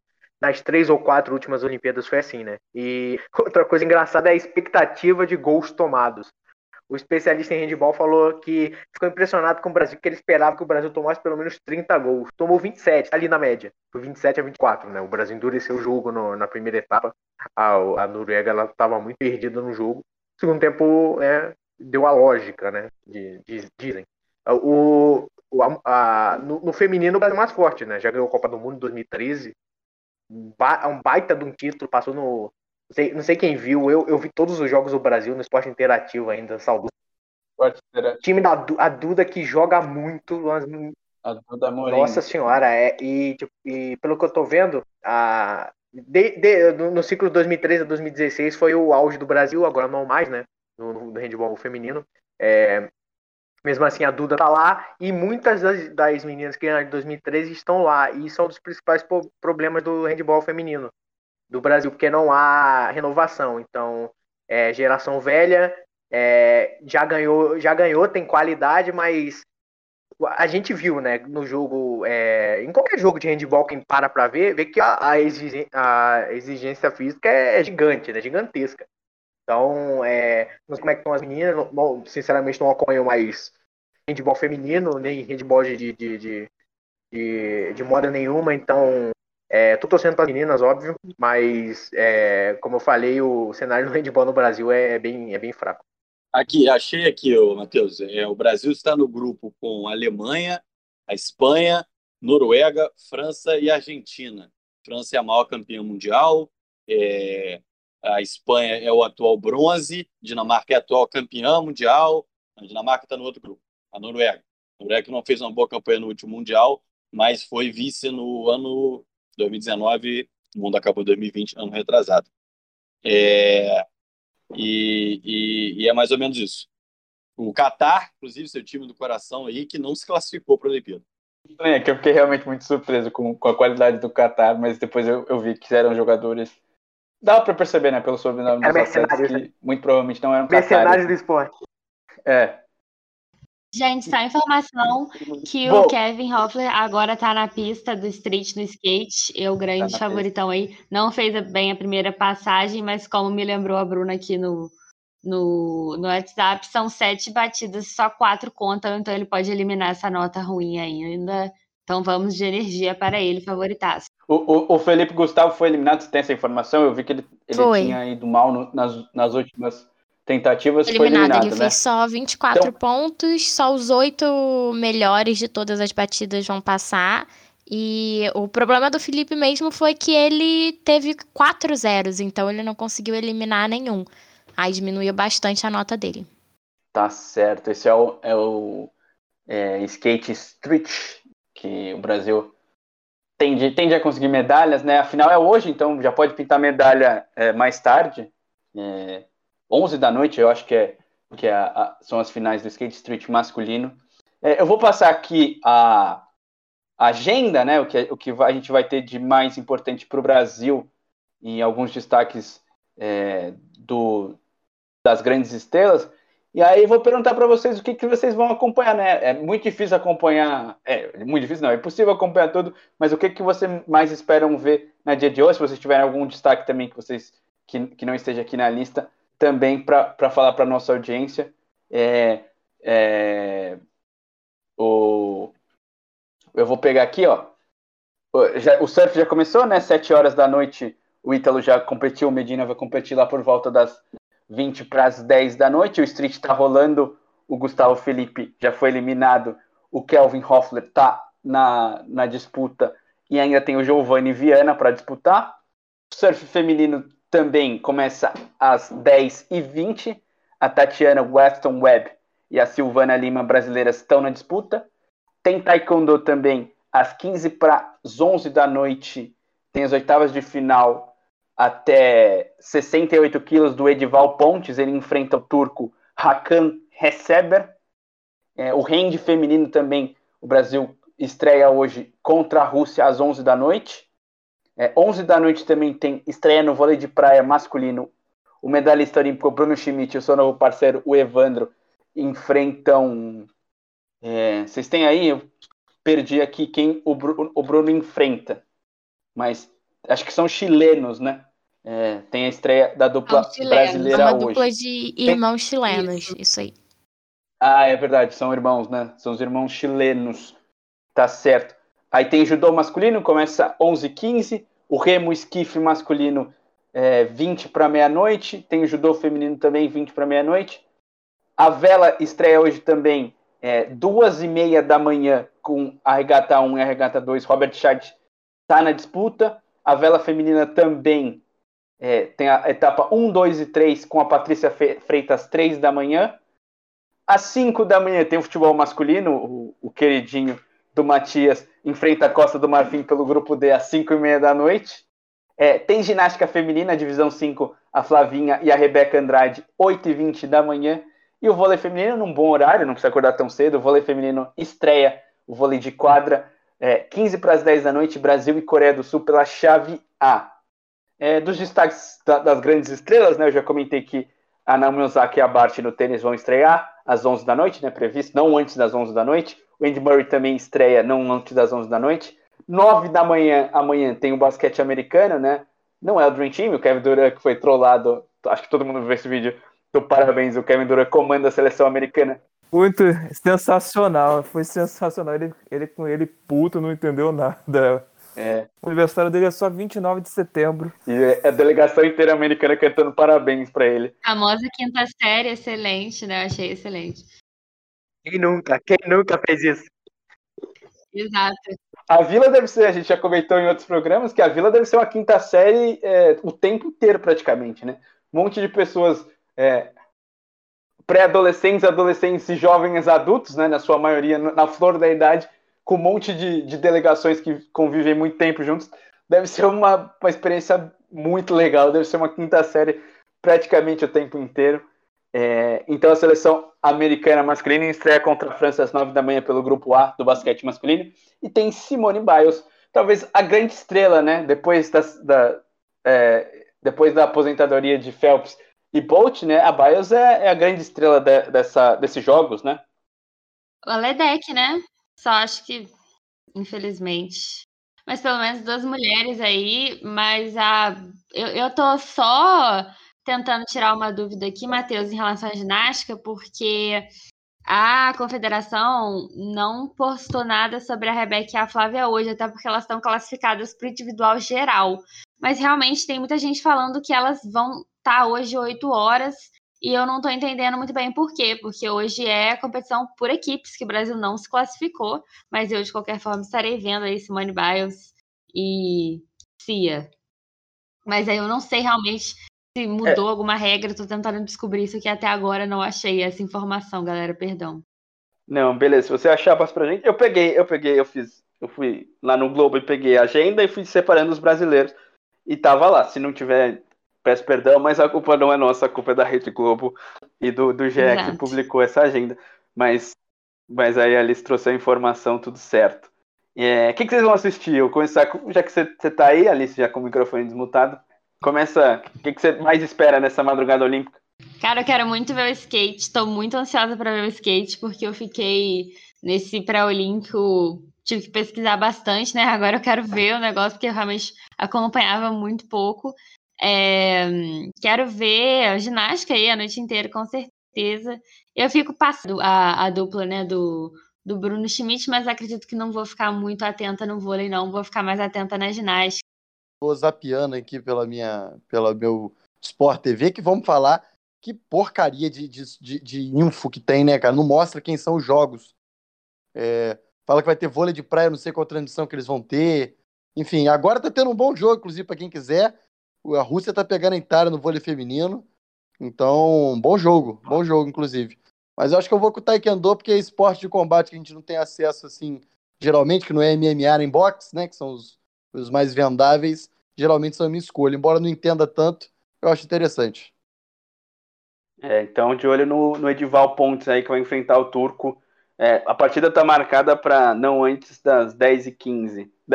É, 15 para as 11, desculpa, não antes das 15 para as 11, mas esses esportes muito provavelmente sempre tem um atrasinho ou outro devido à duração da competição, então fica de olho por volta desse horário. Tem, tem brasileiro no tatame. É... Bruna, expectativa para hoje? Hoje eu vou ficar provavelmente no skate também, dando uma olhadinha ali no vôlei. E eu fui procurar informação da ginástica aqui. A Flávia Saraiva e a Rebeca Andrade estão mesmo na subdivisão 5, 8 e 20 da manhã, pra gente. É, no individual geral, qualificações de individual geral aqui. Ah, sim, então, então, acho que vai ter, vai ter Brasil já amanhã de manhã. A ginástica inverteu. É, então é isso, a ginástica inverteu, tá tudo explicado agora. Não é por equipes, é individual geral. Desculpa aí, Exatamente. Pela, pela piração.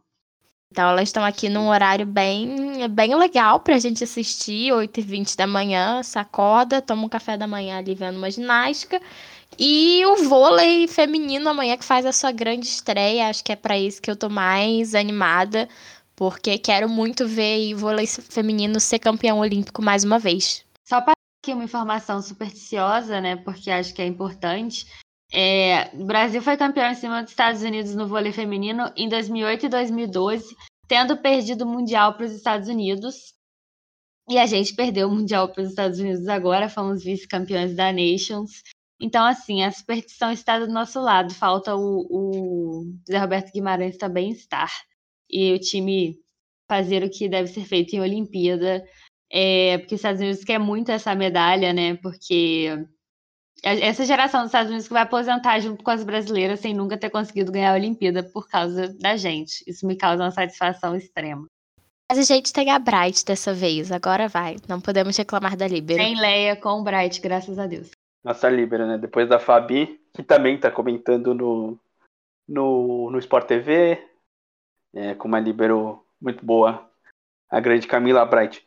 É, chute, você, vou deixar o Matias para o final, porque ele já chega com o chat para a gente encerrar nosso Diário Olímpico hoje. Eu, por enquanto, tô vendo aqui o skate, assim, que eu tô achando até legal, é, mas provavelmente eu também quero ver o vôlei de praia, o, o vôlei de quadra também, de ambas as categorias, tanto masculino quanto feminino. E também eu, quer, eu quero ver o basquete, apesar do Brasil não ter ser classificado, infelizmente, no masculino, mas acho que no feminino tem. E quero ver a seleção americana, apesar de não ser o Dream Team, o... tem o Kevin Durant, que eu gosto bastante. E vamos ver também. Eu curto muito NBA, então vou ver basquete também. Além do tênis, eu quero ver a, as meninas jogarem, a Ashley Bate, a Naomi Osaka também. Vou. Não dá pra ver tudo, mas que se tiver passando que me atrai mais, eu vou estar tá olhando. É, o Brasil que fez um pré-olímpico muito bom no basquete, acabou perdendo a final para Alemanha. Gabriel Matias, tem chat aí? Depois você vem com seus destaques. Então, não tem chat e fica aí a, a crítica da Lisa, que é difícil achar. Não é, é muito fácil. O, o Matheus no final, depois que eu falar, vai falar de novo como vocês vão encontrar a gente. Porque esse programa vai ser diário e vocês têm que combinar, conversar com a gente todo dia, tá? Porque senão o Petit vai ficar triste. É... Eu vi esse jogo que você tá falando aí, é, Brasil e Alemanha no basquete, foi, foi um baile da, da, da, da Alemanha, inacreditavelmente. Eu que nem gosto de basquete, pra mim nem é esporte, mas isso aí é outra discussão. Eu, eu, cara, eu queria muito ver o judô, mas o judô é de madrugada tipo, madrugada, madrugada, do sentido de já estou dormindo, então não vou ver. Provavelmente vou ver o skate. Tô vendo aqui o, o, o Rússia e, e, Itália. E o vôlei, né? O vôlei, o nosso Brasil amanhã, é, as meninas do vôlei de quadra, espero, espero um bom resultado, espero uma boa campanha do Brasil, que, que vem forte, sim. Foi vice-campeã da Liga das Nações, né? Então vem forte pra caramba, igual o, o não tão forte quanto o Brasil masculino, mas é, elas vêm forte sim. Então não tem tanta. Sinceramente, para mim, não tem muita coisa hoje para mim, não. Tá certo, valeu, pessoal. É... Só passar aqui o, o, serviço, né? O Matias falou. Lembrando que a gente tá. Você que tá ouvindo a gente, a gente tá num servidor novo, muito mais tranquilo, muito mais fácil, com um aplicativo. É o zeno.fm barra drible. Você digita zeno.fm barra drible no seu navegador, você já vai encontrar a gente, já pode dar play na nossa programação ao vivo, ou baixar o aplicativo e favoritar a gente lá no aplicativo da Zeno, que está disponível para iOS também para Android. Se você quiser ver a Twitch, a Twitch também fica armazenada. Você pode ver a hora que você quiser em vídeo. twitch.tv barra segue a gente lá. Dá para assistir, dá para assistir depois também. Não precisa ser ao vivo, dá para assistir a hora que você quiser ficar armazenado lá para você acompanhar a gente na hora que você quiser. É, o chat que, que o Matias falou, vocês interagirem, mandarem pautas, mandarem sugestões, o que, que vocês estão curtindo mais da, das Olimpíadas, o que, que vocês estão gostando, quem vocês, quem são as esperanças de medalha de vocês, é só ir lá no chat, o chat novinho, facinho, facinho. Abre ponto aí, barra Rádio Drible, não tem segredo, dá para você mandar o link para os seus amigos para conhecerem a rádio, abre ponto aí, barra Rádio Drible, não tem segredo. Também não esquece de seguir a gente no Instagram, arroba Rádio Drible, também o Instagram do Mais 4, né? Que é arroba mais 4 pod, não é isso, pessoal? Arroba mais 4 pod. E também escutar a gente nos principais agregadores de podcast, né? Que a gente, o Deluna, nosso querido hoster é, oficial, tá colocando lá no feed, é, nos, seus, nos principais agregadores lá, o mais 4, não é isso, pessoal? Exatamente. Exatamente. Então, tá certinho. Muito obrigado pela presença de vocês, muito obrigado, ouvintes. Uma boa noite de Olimpíadas, que seja uma boa noite para o Brasil, que já vem a primeira medalha no skate, é o que a gente espera. Expectativa de medalha de ouro. Vamos, Brasil, uma boa noite para vocês. Até a próxima. Tchau, tchau.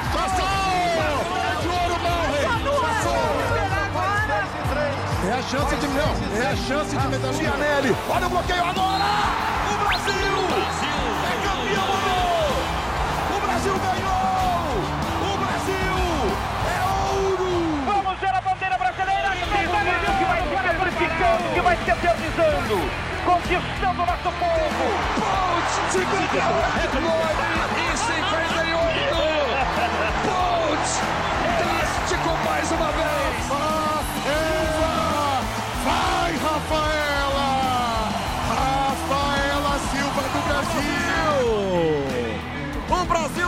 Medalha de ouro! Vai perder, vai ganhar, vai perder, vai ganhar, perdeu! Ganhou!